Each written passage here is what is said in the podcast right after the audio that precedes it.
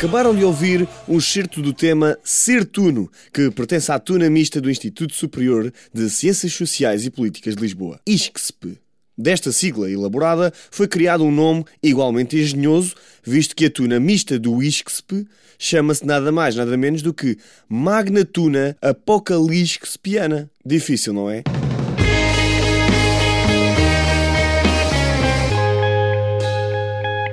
Capa é talvez o maior símbolo do academismo português. E as Tunas, a entidade que espelha o espírito divertido, multicultural e boêmio das nossas universidades. Para me confirmar este raciocínio, recorri à ajuda de Sofia Venâncio, uma estudante de comunicação social que, entre frequências, projetos e exames, guarda na sua agenda um cantinho muito especial para a magna tuna Apocalipse A tuna começou a 17 de março de 1993. No início dos anos 90, houve uma espécie de revivalismo académico e houve muitas tunas que surgiram nessa altura. Foram quatro pessoas eh, que na altura estavam no ISCSP, que ainda era lá embaixo na Junqueira, que se juntaram e decidiram formar a magna magnitude. 23 anos depois cá estamos. Muita história, muita tradição, muita loucura, ou rikiki, como nós costumamos dizer. E o nosso primário objetivo, embora às vezes não pareça, é fazer música. E o segundo é a diversão. O perfeito é haver um equilíbrio entre os dois. Para esse equilíbrio ser criado, há que manter uma estrutura sólida, bem planeada e na qual todos sabem a função que desempenham. Sofia acredita que essa base traz crescimento e maturação para os novos elementos. É um grupo onde toda a gente cresce a todos os níveis. Há uns que se destacam mais artisticamente, há outros que se destacam mais em termos de organizacionais, há outros que se destacam a outros níveis artísticos, seja no caso do design, seja no caso do desenho. Do crescimento e envolvimento de todos nasce uma ligação muito forte, que é essencial dentro e fora do palco. Normalmente nós definimos a Tuna como uma família porque nós estamos aqui imenso tempo. Não nos podemos esquecer que muitas vezes a tuna é feita de pessoas que estão deslocadas e a tuna acaba por também dar aquele apoio e aquele suporte de quem está de fora acaba por necessitar. Quem está na tuna, as amizades que tira da faculdade, 90% das vezes, são as amizades que faz na tuna. A tuna é um dos principais termos do léxico académico, mas a par desta entidade existe outra que também está intimamente ligada à palavra capa. Exato. Refiro-me à tão polémica e pouco consensual praxe académica. Aqui em todo lado a praxe tem a função de integração.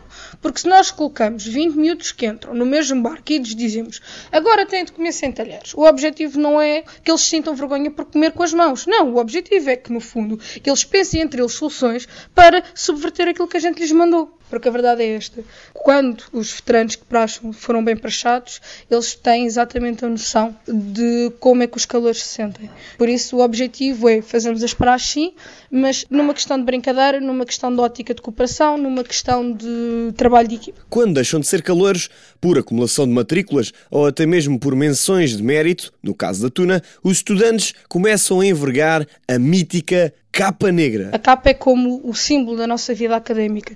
É na capa que estão os emblemas que têm os símbolos que nos identificam, seja o nosso curso, a nossa universidade, a nossa terra, a terra dos nossos pais. A capa tem muitas tradições associadas. Normalmente diz que há vários batismos de capa. O grego, o álcool e o sexo. E só uma capa só está totalmente batizada e é verdadeiramente uma capa universitária quando estes três elementos estão lá presentes. Curiosamente, a tradição de se cozer ou colar emblemas nas capas nasceu com as tunas. Foi a partir da tradição das tunas colocarem os emblemas pelas terras onde passavam, que depois também se adotou no próprio traje nacional a questão de se colocar os emblemas.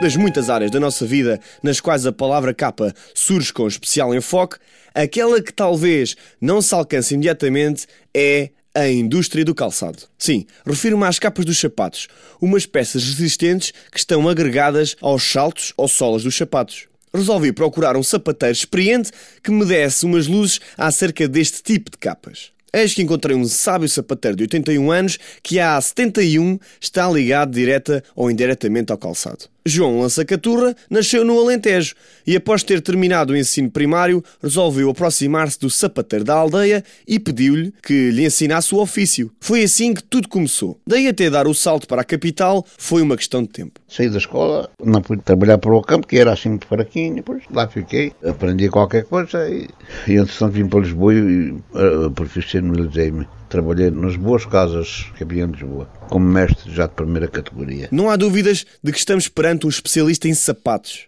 Um sapateiro à antiga, daqueles que já não se fazem.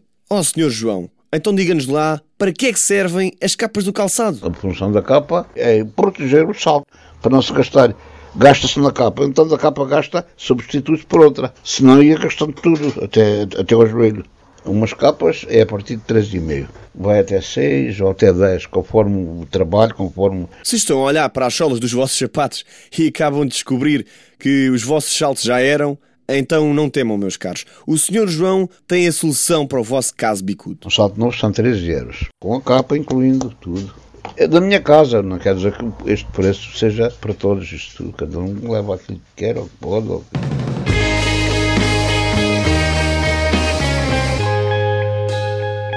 Meus amigos, depois de muito pensar, cheguei à conclusão de que a palavra capa faz parte de uma das minhas primeiras grandes lições de moral e solidariedade. É a lenda de São Martinho.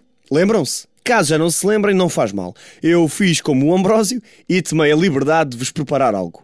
Não, não é um bombom, mas sim um regresso ao passado. Perguntam como? Através de uma das primeiras pessoas a assumir um importante papel na minha formação intelectual e cívica. Falo-vos da minha professora da escola primária. Chama-se Maria Luís Velez e, apesar de já terem passado uns bons anos, felizmente nunca perdi contacto. Então chovia muito e um soldado caminhava no seu cavalo quando viu um mendigo a pedir. E o soldado parou o seu cavalo e repartiu com o mendigo uh, o seu pão, o seu vinho e cortou metade da sua capa para o mendigo se tapar. E conta a lenda que nessa altura que parou de trovejar, parou de chover e que o sol voltou a raiar. Então dizem que foi o milagre de São Martinho.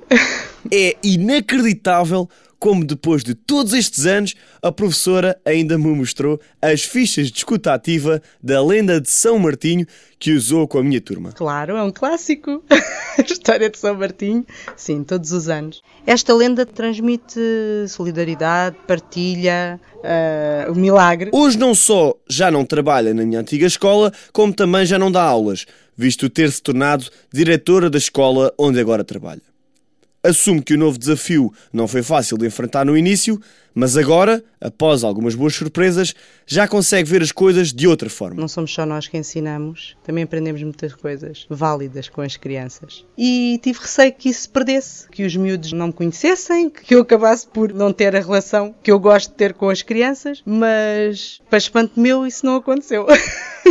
Porque eu deixei de ter apenas os meus, que na altura eram 24, e passei a ter 235. Pronto, esse é o nome dos 235, de alguns o nome completo, todos me conhecem porque eu também faço questão disso.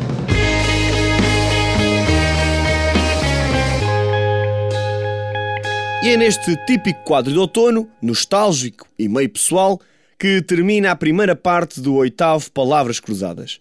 Sim, ouviram bem, primeira parte, porque à semelhança de disco, a palavra do episódio anterior, capa também tem um sem número de significados e motivos de conversa.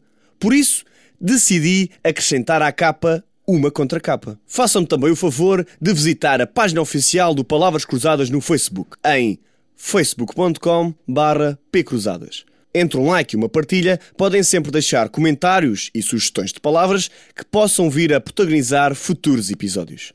Subscrevam o podcast. Caso não saibam como subscrever, não faz mal. Vão até picruzadas.weebly.com e sigam os passos. Este podcast foi gravado nos estúdios Groovebox.